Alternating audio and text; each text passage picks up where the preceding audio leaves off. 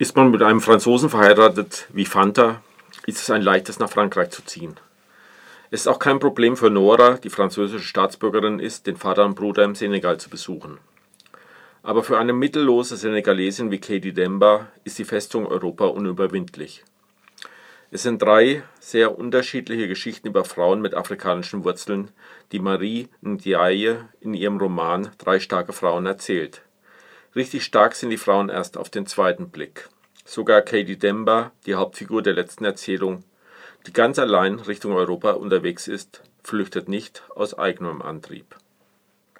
Nora dagegen ist in der ersten Erzählung in der entgegengesetzten Richtung unterwegs. Ihr einst so übermächtiger Vater hat sie gebeten, in den Senegal zu kommen. Und sie kommt, obwohl ihr Vater einst die ganze Familie auseinandergerissen hat. Jetzt soll die Juristin den jüngeren Bruder, der beschuldigt wird, die eigene Stiefmutter ermordet zu haben, aus dem Gefängnis holen. Fanta ist in der zentralen, längsten und für mich verstörendsten Erzählung nahezu ausschließlich in den Gedanken ihres Mannes Rudi Descar präsent.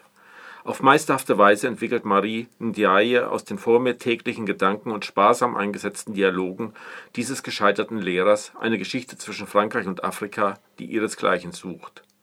Rudi ist am Anfang so unerträglich weinerlich und masochistisch, dass man fast nicht weiterlesen möchte.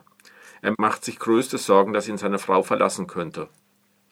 Verlass ihn endlich, er hat es nicht anders verdient, schießt einem unweigerlich am Anfang dieser Erzählung in den Kopf. Doch dann gerät man immer mehr in den Zug seiner Gedanken und Erinnerungen hinein in diese Erzählung und hinein in diese unglaubliche Geschichte, in der Fanta am Ende lächeln wird. Für diese beiden Frauen existiert die Festung Europa persönlich nicht. Sie haben die richtige Staatsangehörigkeit oder den richtigen Mann und können sich bewegen, wie sie wollen. Ganz anders in der dritten Erzählung, auf die ich nun etwas ausführlicher eingehen möchte. Zitat Sie lebte mit den Eltern ihres Mannes, zwei Schwägerinnen und den kleinen Kindern der einen von ihnen, in den drei Zimmern eines heruntergekommenen Hauses. Nach hinten ging das Haus auf einen Hof aus gestampfter Erde hinaus, den sich die Bewohner der umliegenden Häuser teilten. Katie vermied es, sich im Hof zu zeigen, denn sie hatte noch Angst vor den sarkastischen Sprüchen über die Nichtigkeit, die Sinnlosigkeit ihres Lebens als Witwe ohne Hab und ohne Kinder und wenn sie gezwungen war, sich dort aufzuhalten, um Gemüse zu putzen oder Fisch auszunehmen, kauerte sie sich so sehr zusammen, dass aus der schmalen, in ihrem Wickeltuch auf den Fersen hockenden Gestalt nur die flinken Finger hervorschauten und von ihrem gesenkten Gesicht nur die hohen Wangenknochen sichtbar blieben. Weshalb man sie bald nicht mehr beachtete, man vergaß sie, als wäre dieser Block von Schweigen und Abkehr nicht einmal mehr ein Zuruf, eine Bemerkung wert. Katie Demba ist als 25-jährige kinderlose Witwe eine Ausgestoßene, die bei den Schwiegereltern ihres verstorbenen Mannes und deren Familie lebt. Sie wird schlecht behandelt, schamlos ausgenutzt und letztendlich aufgefordert, nach Europa zu fliehen. Passiv gerät sie so in die Drecks afrikanischer Flüchtlinge auf dem Weg nach Europa. Marie Ndiaye berichtet schonungslos über die Entbehrungen, die Gefahren, die Unmenschlichkeit, die den Flüchtenden auf ihren Weg begegnen.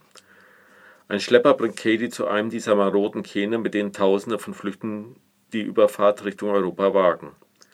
Der Geruch faulen Holzes und das schon im Boot stehende Wasser lässt Katie Demba im letzten Moment abspringen. Sie verletzt sich dabei und wird von Lamin, einem Jungen, der auch auf der Flucht ist, aufgelesen und versorgt. Sie schließt sich ihm an. Gemeinsam machen sie sich auf den weiten Weg in Richtung der Grenzzone der beiden spanischen Enklaven Melilla und Ceuta. Zunächst versorgt er sie, bis er bei einem Grenzübertritt von den Grenzern verletzt wird und beide um ihr letztes Geld gebracht werden. Als Prostituierte hält sie ihn und sich am Leben. Hier möchte ich noch ein Zitat vorlesen.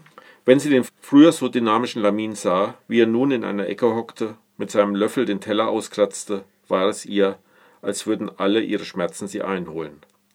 Denn was konnte sie der heillose der heillosen Scham des Jungen entgegensetzen, außer der etwas müden Selbstverständlichkeit ihrer eigenen, für immer unantastbaren Ehre, außer dem etwas müden Bewusstsein ihrer unwiderruflichen Würde. Ihm wäre es lieber gewesen, sie gedemütigt, verzweifelt zu sehen.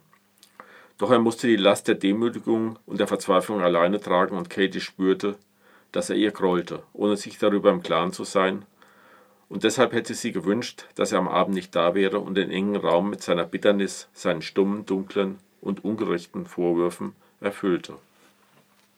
Kurze Zeit später klaut er ihr die gesamten Ersparnisse und verschwindet. Bis zum Grenzzaun wird sie es dennoch schaffen. In den vielen Zeitungsartikeln zu den täglichen Tragödien auf dem Mittelmeer, die durch Europas gnadenlose Flüchtlingspolitik mitverursacht werden, gehen die einzelnen Menschen ihre individuelle Geschichte verloren. Marien Diaye gelingt es mit der Beschreibung des Schicksals von ihrer Hauptfigur Katie Demba den unzähligen Menschen, die aus reiner Not unterwegs sind, ein Gesicht zu verleihen. Die beiden weiteren Frauenschicksale im Roman Drei starke Frauen sind ganz anders, aber sie liefern hier für das Thema Festung Europa einen starken Kontrast. Es sind biografische Zufälle, die wenigen Afrikanerinnen die Tür öffnet, sie den meisten aber verwehrt. Ein wichtiges Buch, sehr politisch und über alle drei Geschichten hinweg, glänzend geschrieben und übersetzt. Unbedingt empfehlenswert. Marien Diaye, Drei starke Frauen, erschienen im Surkamp Verlag 2011.